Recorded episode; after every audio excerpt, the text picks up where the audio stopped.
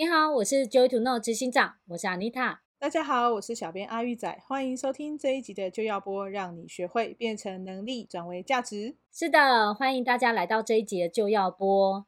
那这一集呢，我们要来跟大家聊一聊主管难做人的系列。主要这一集呢，是特别想跟大家来聊聊关于主管他到底应该如何去布达一项新的规定，或是一些新的政策跟做法。那我相信呢，身为主管呢，常常都会有机会，会需要在会议当中去跟同仁说明，那我们公司现在的新政策是什么？那主管之所以难做人，是因为那这是公司的规定啊，公司有这样的规定，那身为主管，他不管同不同意，他就是得去宣布，并且去要求自己部门的同仁要跟着做。可是有的时候呢，身为主管的你，可能会觉得这不是我规定的，那我只是在告诉大家要做。为什么大家就会意见一堆，然后或者是常常在会议的当中就跟部属开始起了争执，觉得哦，他们真的很多意见很烦，然后或者是要做不做的很多的状况这样子，那他会觉得说，为什么要要求大家去调整做法，或者是遵遵守一个新的政策变得这么困难？那这个困境到底是怎么样产生的呢？我们又应该怎么样来解决这个问题呢？那今天这一集就要跟大家来一起聊一聊。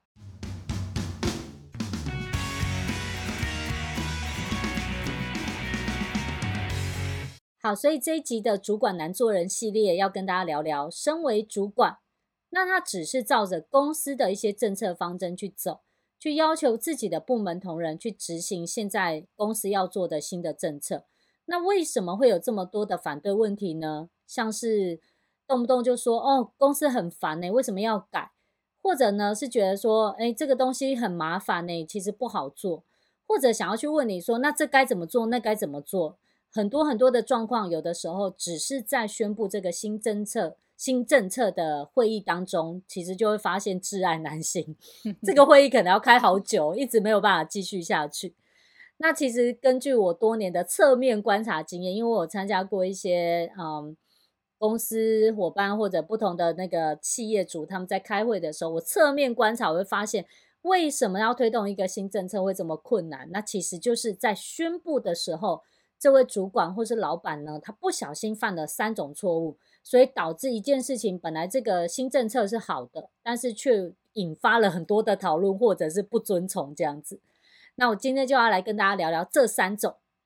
那首先呢，第一种就是在布达这个新政策的过程当中，在会议里面根本就不听下属的提问，也不管他的建议，就只是一直跟他说：“哦，你说的我了解，那你就是这样做就对了。”或者 甚至于会去跟他讲说：“啊，你可以有意见没有问题啊，但是我们到时候再说嘛，反正你就先跟着做就好了。”嗯，就会让那个部署们会觉得说。哎，其实我就明明看到问题，那你又逼着我去做，那我不是就一定会做错吗？或者我一定会卡住？嗯，所以呢，在这时候呢，部署就常常会觉得说，哎，你为什么都不听我讲？我之前呢，曾经有参加过一家企业，他们在开会的时候，我真的有眼睁睁看到这个主管，他就犯了这个错误。嗯，在当时呢，其实很有趣，他其实就是想要去协调那个销售端跟生产端之间的问题。对，然后呢，他希望就是他们有一些新的做法，可以跟密更密切的合作。嗯。那在那个过程当中很好笑，就是这个主管他在处理另外一个人要再去处理他的部署，哦，所以就高阶主管在处理中阶主管去处理这个生产端跟那个销售端的问题。嗯哼。那在这过程当中，他就跟他说：“你就去问他就对了啊，你就跟他讲，以后我们公司就这样做啊，这是公司的精神。”我们是以客为尊，然后呢，我们公司呢，为了要达到最高产值，这都是我们的目标。反正你这样做就对了。然后这个中介主管就这样皱着眉头看着他，就想说：可是那的确他会提出这个问题，我们也一直都知道有这个问题，为什么你还是叫我就去教他做呢？然后呢，这个高阶主管又继续在跟他讲说。其实我说的都是对的，那这就是我们公司的目标，我们应该要坚持，然后你要让他们理解这是公司的目标，反正你叫他们这样做就对了。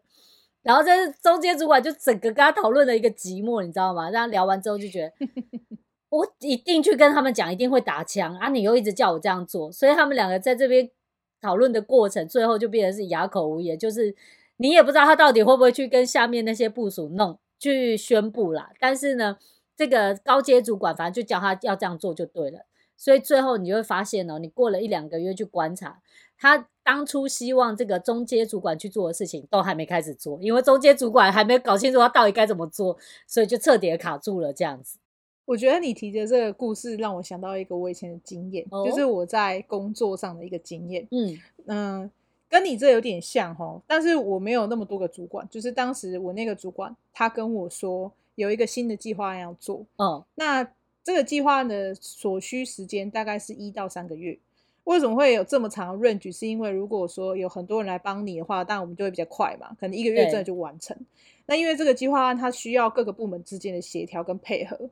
那如果大家都有空，有办法配合你，然后你档期又对，当然你就可以快速的完成嘛。嗯。可是如果大家档期不对，你没有办法配合的情况下，你长的时间可能就真的要拖到三个月。嗯嗯。那因为我我有曾经执行过这个计划，所以我我知道这个计划的啊、呃、完整的顺序，或是他需要的部门，我都知道这样子。嗯。然后呢，这个整个计划它不只是说要去执行，诶，它还要写报告。嗯，然后他他写的这些报告都还要再弄成英文的，所以当时我听到这个的时候，我就觉得哈又来了，我有点抗拒，你知道，因为我不是一个英文非常好的人，我可能还要去请英文好的人协助我去翻译那些东西，所以当时到我手上的时候，我就觉得哦，为什么又要做这个？嗯，然后而且我那个时候我在我自己手上有其他两个计划还在进行，对，然后我预估可能大概半个月至一个月的时间可以做完。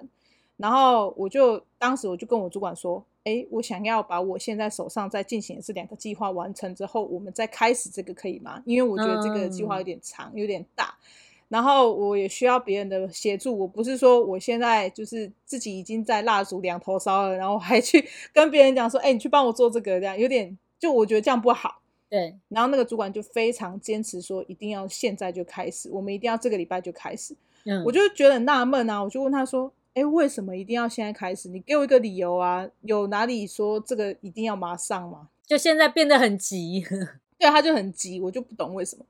那他就很，他就跟我说，哦，因为我已经答应我的主管，我已经告诉他说，就是我们这周就要开始。然后我就 觉得很撒谎，为什么你你没有问过我，你就去答应？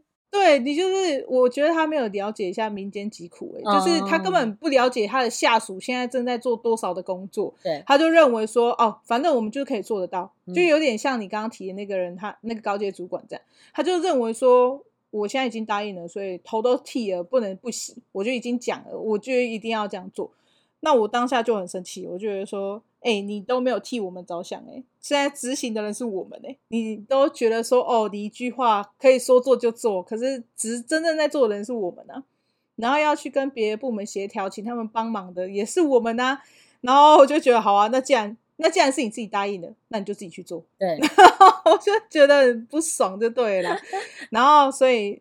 就是，而且我当时还有遇到其他的状况，就是可能因为这整个计划，我刚好提到，就是他需要跟别的部门一起合作。嗯，那然后我就跟他讲说，哎，我可能去 A 这个部门，然后遇到他们就是没有办法，他们没有人可以帮我们，那我可不可以这个部分先缓暂缓，我先执行下一个部分？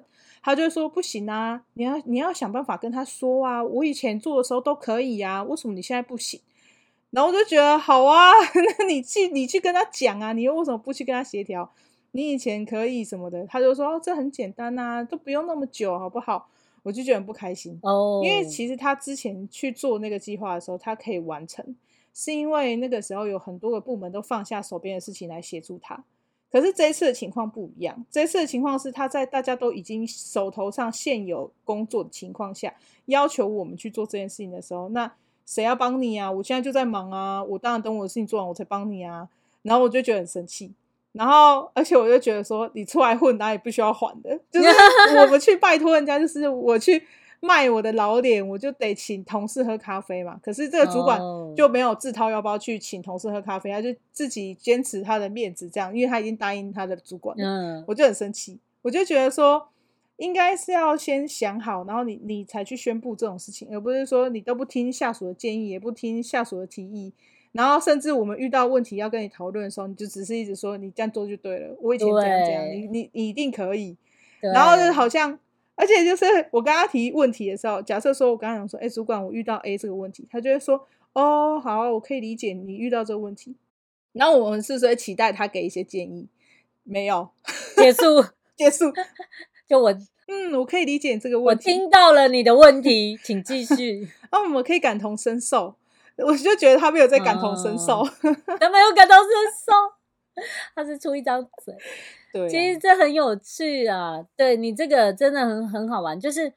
你看哦，其实呃，一些新政策，它如果真的是正确的政策，一定是为了大家好，或者是整个公司扩展来说是比较好的。对啊。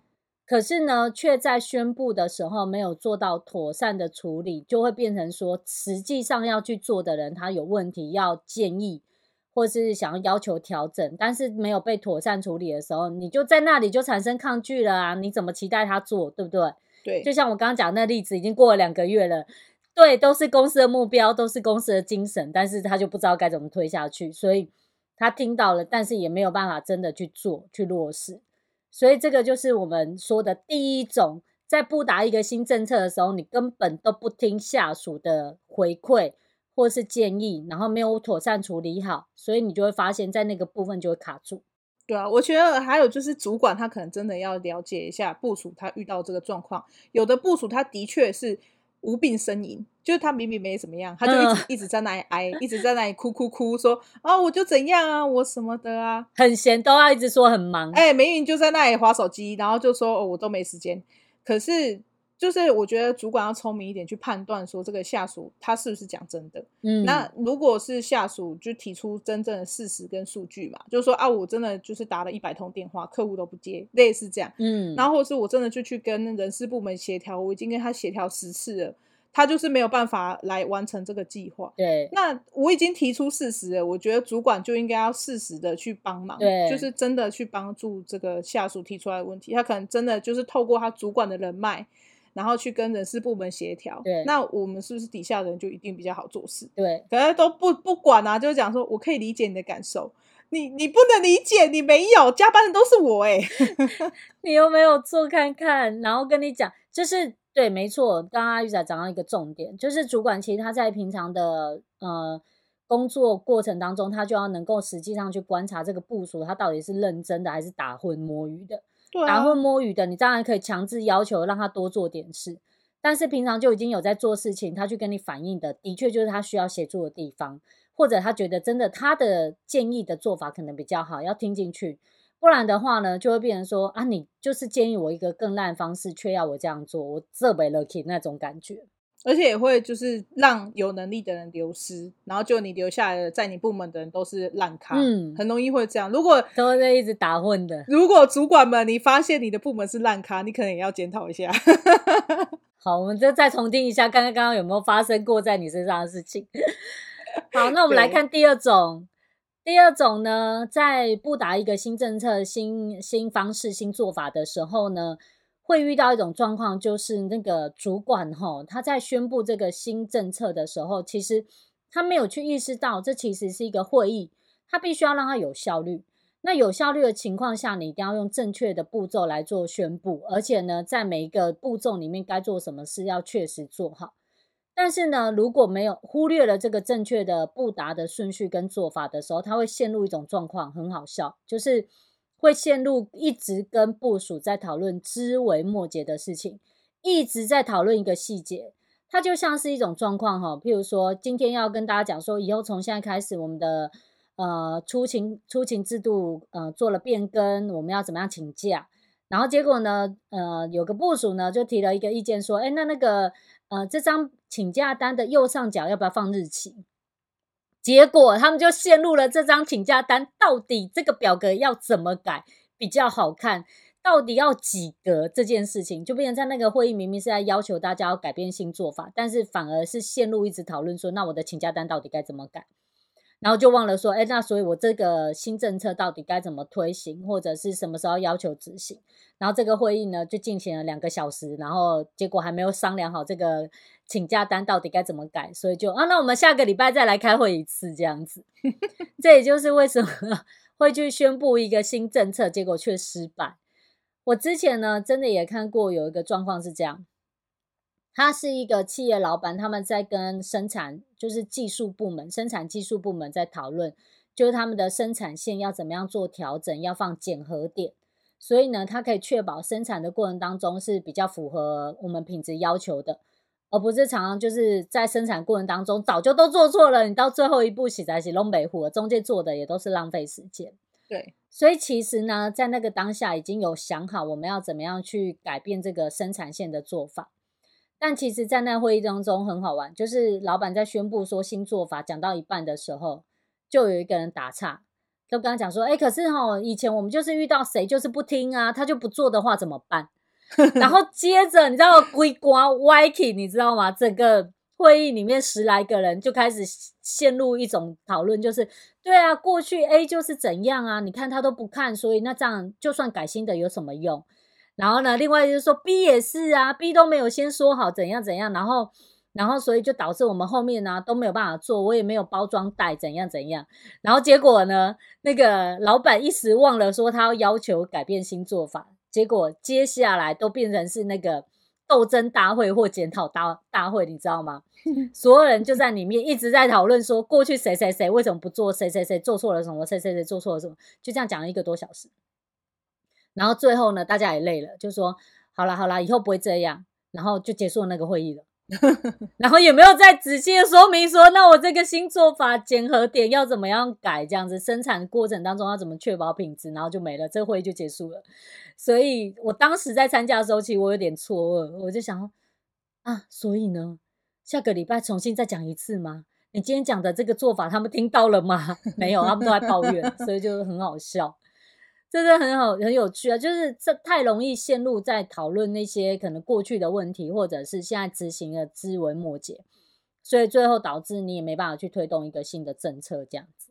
哦，这我有以前有一个经验，是隔壁的部门的主管，哦，他在面对下属的那个请假的时候发生的一个状况，就是其实公司已经有明文规定的请假流程。然后呢，这个东西也是大家都已经行之有年，也都知道怎么做了这样子。嗯，那其实正确来说，应该就是这个主管他就拒绝签合这个请假，他就拒绝签合嘛。嗯哼，那他认同他可以认可这个假单的内容的话，他就是签同意啊。嗯，那是不是就很简单？就是你要么就同意，要么就不同意，没有什么模棱两可的空间呐、啊。嗯嗯。然后可是当这个主管他收到那个下属的那个请假单的时候，然后他就没有先去呃跟这个部门的人，就是跟他这个下属去，就他没有用这样正确的做法，他就直接打电话给那个人，然后跟他讲说：“哎，你现在我办公室一趟这样子，那、嗯嗯、我有话想问你。”哎，你这个假单为什么这样写？哎，你这个为什么要这个时候请假？那你请假你的代理人呢？嗯、他他稳吗？他 OK 吗？他真的可以胜任你的工作吗？然后他们就这样花了半个小时都在讨论，就是那个请假单上面所有的细节哦。然后就在旁边就是工作的时候就聆听这样，就听他们的在讨论。我就觉得 聆听他们的故事，对，仿佛我也浪费半小时。然后我就在那里听，我就觉得。啊，为什么要这样？就他们就这样讨论半小时之后，也没有决定说到底是可以放假还是不能放假。哦、oh.，然后等于就是这个员工要再重新申请一次，我就觉得其实蛮浪费时间。对，就是如果说这是已经被宣布的东西，那那你就去讨论这些细节，其实也是蛮没有必要的。因为呢，你就是直接做就对了，为什么要一直去讨论说，哎，那以前的请假跟现在也不一样啊？那怎么样怎么样什么的？就是我觉得花太多时间去讨论。哦，他们就是变成是已经有一个规定了，他只要照做就好，但是他却去不照着规定的做法去处理，而是卡在那个地方讨论说，那我到底要不要让你过这样子？对啊，对啊，然后还有就是。那个主管可能当下觉得说，我找这个下属来，我厘清一下，然后我再去告诉他可以或不可以。嗯嗯。可是其实就也不需要这样啊，你他已经写了不是吗？你就看你自己判断啊，可以就可以，不行就不要啊，不行就叫他重送啊。就是如果他资料不齐的话，退回去就好了。对。干嘛一直要叫他来问？对。那不然规定那个规章就写说，当这个人请假，请假呃资料不。详细不周详的时候，把他叫来问。对啊，那你干嘛请？就是规定的做法就不一样，是把他叫来问，你就不用写书面啊。以后大家请假都直接口头冲到办公室里面，然后就跟老板说 我要请假。对，每个都招来问。我跟你报告一下，我什么时候请假，我代理人是谁？那你觉得怎么样？那你觉得要调整吗？有没有？对啊，以后请假都口头讨论。对啊，我觉得像你刚刚有提到一个，就是在宣布的时候，有下属一开始提问之后，就陷入无限讨论的那个，嗯，那个情况，我也有另外一个经验，是我们要办一个呃我们要办一个活动，嗯，然后那个活动就是呃会有比较多的细节需要，真的就是需要讨论，嗯，然后当时就是那个主管他就说，哎、欸，我们要办这个活动，对，然后我已经想好怎么样怎么样怎么样，就是他也在讲说这个流程应该是要 A B C D 这样子按照这个顺序做，嗯嗯，然后啊，当时会议有六个人加那个主管总共有六个，哦，那其他五个大家听到可能步骤三的时候，就有一个人就讲说。哎，可是我觉得这个步骤哈，可能不太适合摆在这边，应该要往后挪。嗯，然后那个主管就跟他讲说，哦，为什么呢？嗯，然后他就会开始提他意见，提完之后呢，又有另外一个人开始讲，你看我才六个人的会议哦，就开始讨论到没完没了哦，六个声音是吧？就有六个看法，六个各式各样的角度建议。对，然后。财务就会说：“哎，我觉得这样花太多钱，我们可能要省一点。最近财报怎么样？怎么样？怎么样？怎么样？”他就开始讲啊，然后就讲说我们前一次花了多少钱啊，然后都还没有赚回来啊，我们要想办法，然后让这个活动可以赚钱啊。如果我们这个活动不可以赚钱，就怎样怎样怎样怎样怎样，我们会产生什么样的事情？我们会在第几季的时候就没有钱。他觉得我们不是只是要讨论一个活动吗？我当下都不敢说话，因为我是年纪最小的，然后我就在旁边，而且我是会议记录，你知道吗？我想说他们讲这一串，我到底要不要记录进去？就是我很很两难呢、欸，就是讨论很多东西，但是你很好玩哦，你会看到有时候会议会这样子，就是如果又陷入枝微末节讨论的时候，就会有。嗯、呃，听起来 A 不错，然后后来跑出来 B，B 把 A 推翻了，然后又不错，C 出来又把 B 推翻了，又不错，D 出来又把 C 推翻了，对对对，然后最后回到 A 的结论。对，我想说，那 A B C D 这个过程我到底要不要写，还是写结论其实就是 A？对，然后因为他就是有点像讲故事在聊天这样，就是我觉得是开会，对对对。然后但他们已经陷入一种就是好像在那个什么妈妈下午茶，然后就问到安做啊，定到安坐那种感觉。然后然后像财务他就有问一景安诺，进马哥安诺。像财务就讲到说，那我们下一季财报会很危险什么的。我就觉得现在不是就一个活动吗？为什么会提这么远？然后可能人事就会讲说，可是我们现在人手就是这样啊。那你如果要用这么大的活动，那我的人就会不够啊，什么什么的。然后活动的那个负责活动部门的人也会啊，他也会有意见，他会说啊，可是我要去哪里找这么大的场地？你还要有这个灯光秀，然后你还要有表演什么什么的，那谁要去找表演的人？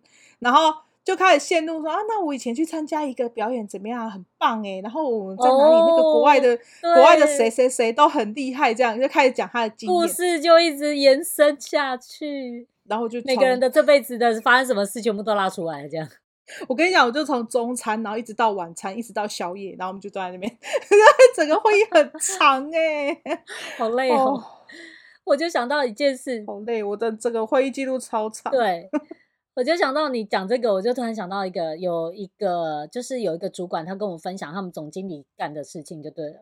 嗯，他跟这个有点像，对。但他他这个你知道，这个两难会比较像是我们其实为什么要去布达一个政策？嗯，就是因为要希望大家照着做嘛，吼。对啊。那这个是一个很有趣的状况，是他这个错呢会陷入讨论，是这个总经理自己拉出来的。不是下属乱他哦，很有趣。说这个我觉得也是个经典例子，所以就跟我们大家听众一起分享，很有趣。对，他这状况是这样，就是在当时呢，他们就觉得说，哎，公司已经好久了都没有为制服做改版，所以就觉得说，哎，那我们来做制服改版好了。对，那这个这个东西通常总公司讨论好，那其实门市人员跟着穿就好了，这也不是什么太严重的事情。对啊。可是呢，他们在公司那个制服这件事情已经开过一次，是营业部的会议，就是十几个门市的店长全部跟总经理都回来一起开会了。开完了之后呢，他们好不容易有个结论，譬如说有 A、B、C 三个颜色，嗯，然后他们决定让大家呢用投票的方式表决，说要 A 还是 B 还是 C，要用哪个颜色？对。那这过程当中，他们也投票完了。好，假设投出来最后是 B 这个颜色。嗯，那其实，在下一次的会议，应该就是布达说，哎，我们投票结果是 B，那么我们就请总务部或财务部去制作制服，是不是就可以行动了，对吧？对。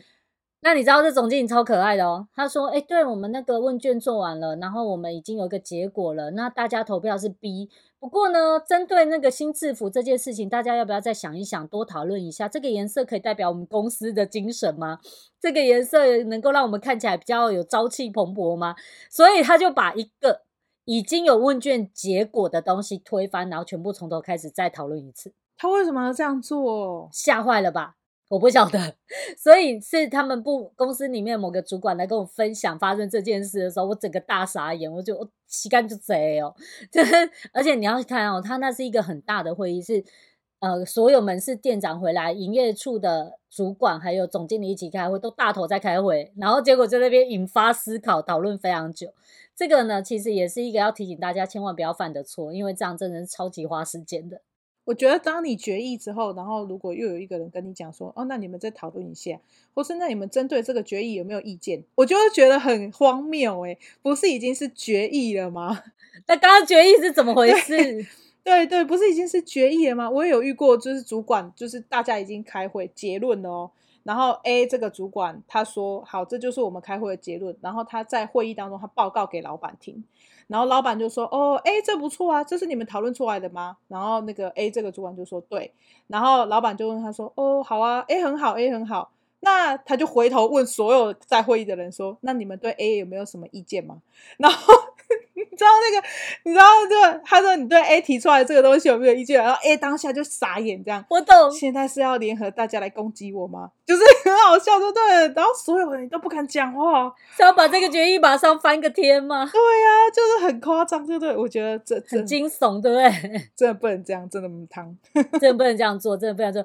对，就所以我们刚刚讲到的时候，我想到这个故事的时候，嗯，对，要拿出来分享一下，真的要特别额外提醒大家的。对，既然是决议了，就不要让大家有空间反复讨论，不然就永远没有决议这回事了，你知道吗？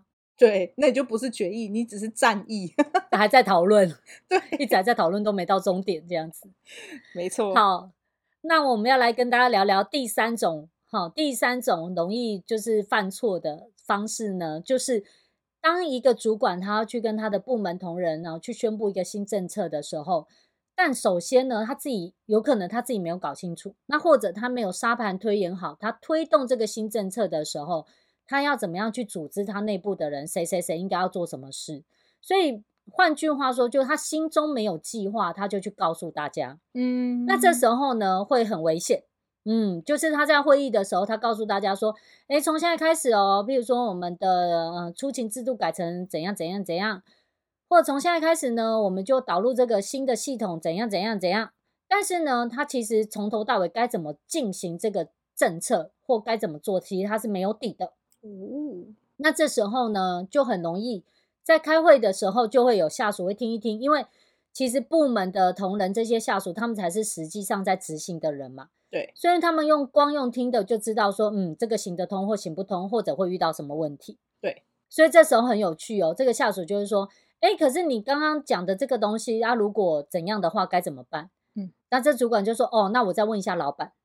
然后这时候呢，另外一个人又说，哎，那可是这个的话，那我们要不要通知谁呀？然后这个主管又说，哦，这样子哦，那我找一下资料，我再告诉你。然后或者呢，再跟你讲说，哎，我再问一下厂商怎样，那我再告诉你。所以导致呢，这个宣布会议明明是应该要宣布完，让大家行动的。结果这个主管宣布完，抱的抱着一堆问题回家，然后一堆待办事项要去问，才能再来推。所以他刚刚那个会议就是白开了嘛。他没有计划，他就去宣布。哦，他可能要先设想说别人会问他的问题，对。然后他也要去设想说，哎，我要宣布这个东西，我自己要先想好，我要讲 A，讲 B，讲 C，然后的一一套流程，我要让大家有逻辑的。去理解我想宣布的这件事，跟着你走嘛，对，对对对，而不是刚刚也有一些人真的会讲，他宣布的时候他就会跳，对，就是他跟他假设说他跟大家讲说，我们现在要宣布就是新的请假制度，对，举例好了，嗯，然后他就会说，哦，我们以后呢就是三天前的都要写写，哎，三天请假的都要在一个星期前写请假单，嗯，然后七天的呢，啊，七天的我再想一下好了，啊、然后底下的人就会觉得，哈，他在会议里面明明在宣布，但他变成自问自答。会啊，真的有这种诶，我就真的真的。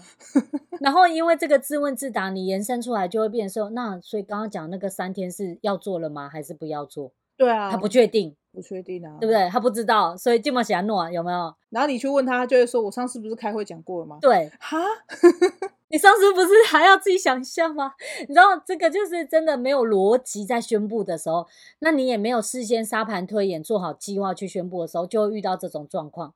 对啊，我举一个例子，嗯，像有个公司，他们进了一个 CRM 的系统。那在当时呢，其实，在 CRM 的系统买进来，只有老板他自己在评估，说看起来这些功能都很不错，对啊。然后他买了之后呢，他就他就在大家的全部哦全员的会议就说，哎，我们公司以后要换 CRM 系统，然后呢，那个你们所有的部门自己讨论看看。所有部门的主管就这样看着他，然后基本改，所以是要怎么改？那我本来系统是作废吗？不作废吗？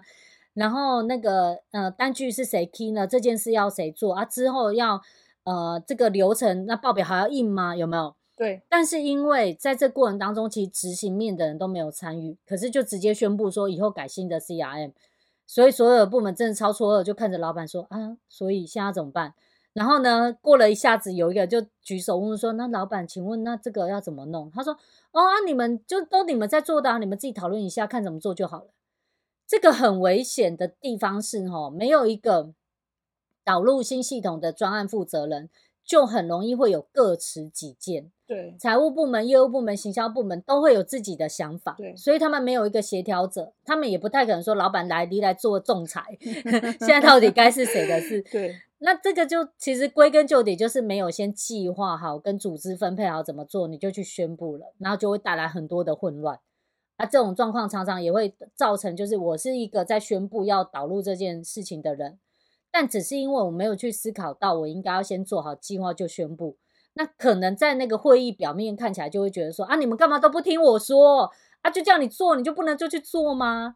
那其实他们就是做会遇到问题嘛，所以才会给你很多的反对意见这样子，对吧？对，而且是就是主管在宣布这件事情的时候，他真的没有想到说员工会给他反对的问题，嗯、他可能就觉得说我讲的你们就听，听完你们去想办法。对。可是对员工来讲，他会觉得说，那我现在我怕做错啊，所以我是不是先提出来问？我现在先问你，我确保我做的事情，我接下来要这样执行的话，我会是做对的。对。结果呢，主管却告诉他说：“那、啊、你自己想办法，你是不要搞你凶哦。对”这个时候下属就很错愕，好吗？而且说。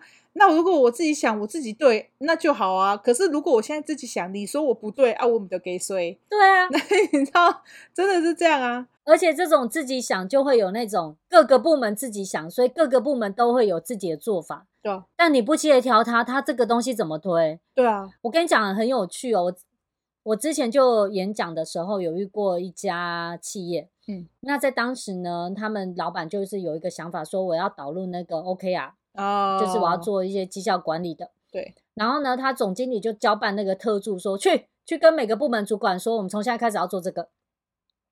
然后我就说，然后呢，他说，对，我就去告诉所有部门主管，从现在开始要做这个，总经理说的。然后所有人就这样哦。然后接着，因为他是我学员嘛，那个特助是我学员，我就问他说，哎，那你们推动了吗？他说还没。我说，那你告诉他们多久了？他说已经过三个月了。然后我就说。那你有没有想过，可能是这些主管连 OK 啊到底在干嘛，他都还没搞清楚。然后这个特助就讲，有可能呢、欸。我说对啊，大家都是在新闻报道听过。那我们公司真的要打，那实际的做法又是什么？有人在组织吗？没有啊。所以你宣布说从现在开始，然后所有人都当听过，就左边进右边出，然后就当没这回事这样子。对啊，这也就是为什么他你。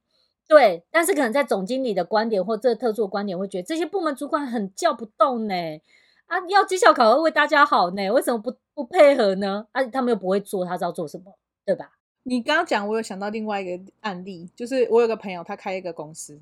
然后他去上了某一个课程，那个是一个一系列的课程，嗯，然后他自己觉得这一系列课程非常好，非常棒，非常顶尖，完全可以为他的公司带来爆炸性的扩展，嗯，所以他非常兴奋，然后他就他真的很开心，然后他就是到处跟别人讲，然后呢，他他也赢。就是带了不少人，就是说哦，我们一起去上这个课，一起让公司变得更好。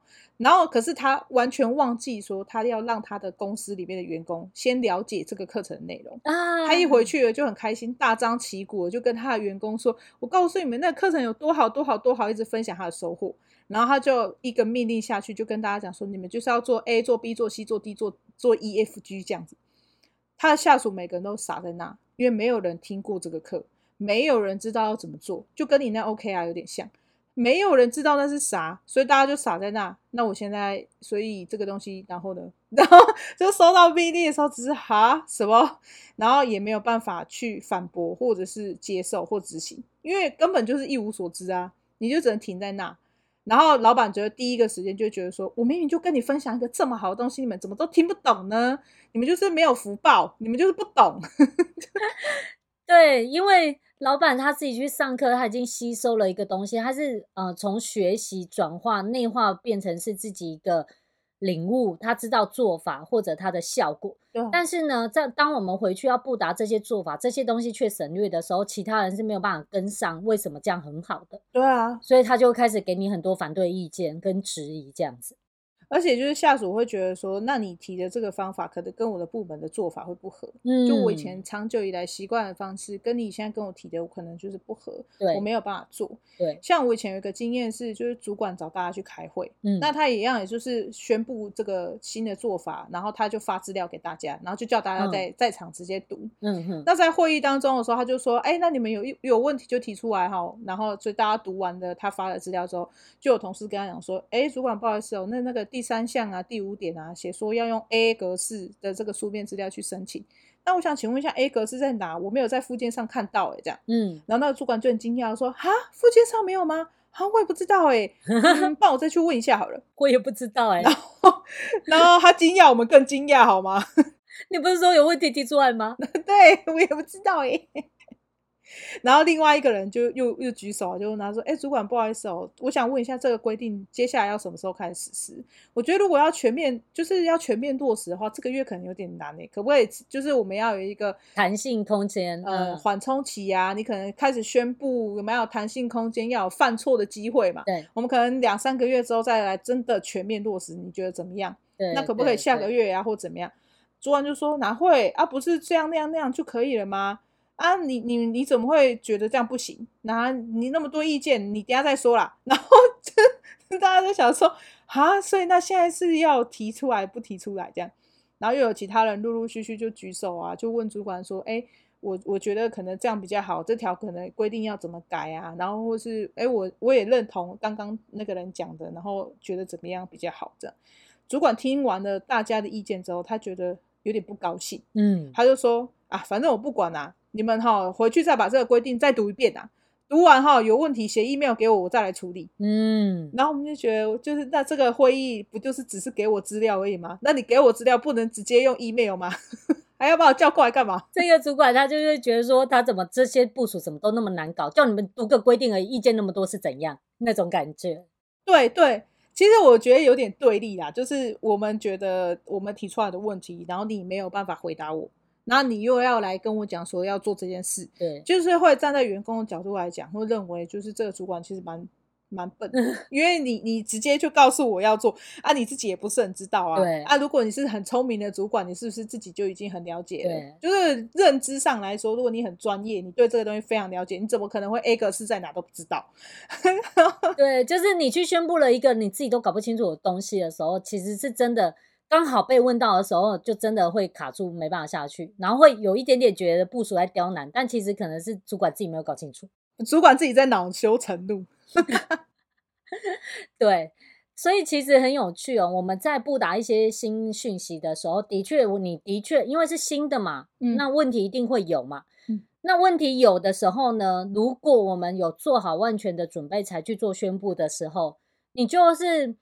看他来哪一招，你都可以接招，你可以见招拆招，你不会被他的提问而感觉到中枪而亡那种感觉，对吧？对对。所以呢，当一个主管他今天想要去布达新政策的时候，千万要注意，我们不要去犯这三个错。第一个，就是在下属给建议的时候，根本就是不听跟不接受，直接一直告诉他说，就这样做就对，就这样做就对了。另外一种呢，就是突然间忘了自己要做什么，陷入了太多的讨论，在枝微末节做法上面、小细节上一直花时间讨论，最后却忘了其实这件事情去推动它就对了。第三种错误呢，就是自己都还没有搞清楚状况，没有沙盘推演，没有心中的计划，就直接去告诉大家现在要做什么。以上这三种错误，你一旦犯了，你就会常常觉得为什么我的部署常常叫不动。为什么我只是在帮公司布达政策而已？你们意见为什么要这么多？对，所以这些员工叫不动。其实呢，我们回过头来换个角度来讲，如果我们做好准备，你在会议中，你就可以很快速分辨出来谁是来乱的，谁只是不了解，所以在提问。对，那借由你能够判断出来的时候，你就会发现，其实叫不动的是少数中的少数啊，他也真的叫不动。其实你应该要重新再思考一下，是不是应该把它换掉了，对吧？对对，真的对。那如果那些只是为了把公司嗯工作做好，那些为了把工作做好的人，他去提问，你给他妥善的处理。你很快速的，你就可以看到这个新政策在你的布达之下就开始推动。所以呢，如果呢，在今天跟我们一起听广播的听众们，如果你是一个主管，那你也遇到类似的状况，你很想要做改善，你很想要希望我每次呢下达命令呢，这个员工就会动起来听你的话去做，进而让你可以做到高效管理的话，我想要跟你推荐一个我。新制作好的新课程，它叫做“一叫就动高效主管领导学”。在这课程里面有五个讲座，其中有一个讲座，它会教导你用五大步骤来去引导你的部署同仁们跟着你的逻辑走，所以让你每一次在布达新政策的时候，都可以非常快速就推动成功。那在这课程里面，我还会举很多的实际上面我遇过的例子。